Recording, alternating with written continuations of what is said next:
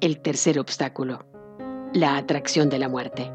Inciso C del apartado cuarto del capítulo 19 del texto de un curso de milagros. A ti y a tu hermano, en cuya relación especial el Espíritu Santo entró a formar parte, se os ha concedido liberar y ser liberados del culto a la muerte, pues esto fue lo que se os ofreció y vosotros lo aceptasteis. No obstante, tenéis que aprender más acerca de este extraño culto, pues encierra el tercer obstáculo que la paz debe superar.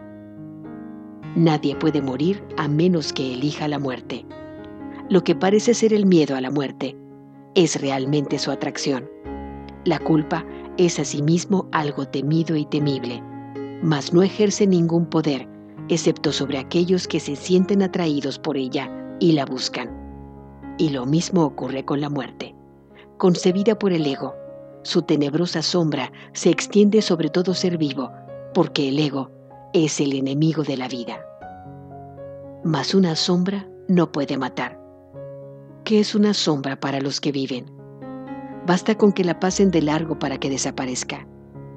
¿Y qué ocurre con aquellos cuya consagración es no vivir? Los pecadores enlutados, el lúgubre coro del ego, quienes se arrastran penosamente en dirección contraria a la vida, tirando de sus cadenas y marchando en lenta procesión en honor de su sombrío dictador, Señor y amo de la muerte. Toca a cualquiera de ellos con las dulces manos del perdón y observa cómo desaparecen sus cadenas junto con las tuyas.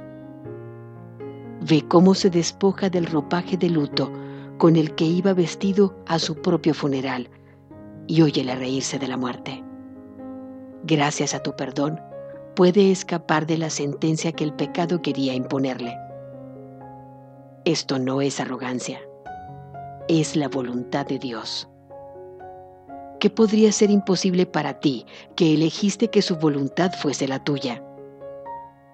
¿Qué significado podría tener la muerte para ti?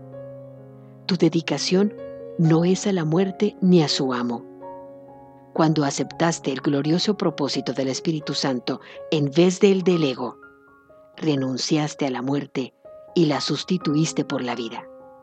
Ya sabemos que ninguna idea abandona su fuente y la muerte es el resultado del pensamiento al que llamamos ego, tan inequívocamente como la vida es el resultado del pensamiento de Dios.